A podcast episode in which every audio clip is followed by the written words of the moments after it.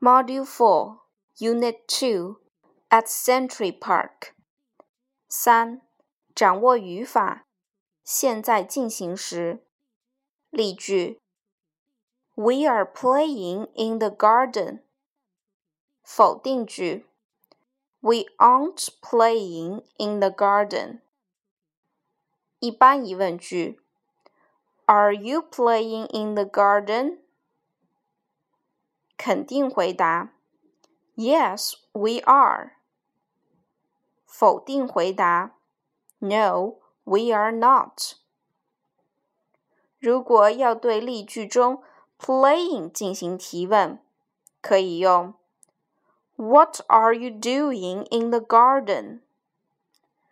如果要对例句中的 in the garden 进行提问，则可以用 Where are you playing？如果要对例句中的 we 进行提问，则可以用 Who is playing in the garden？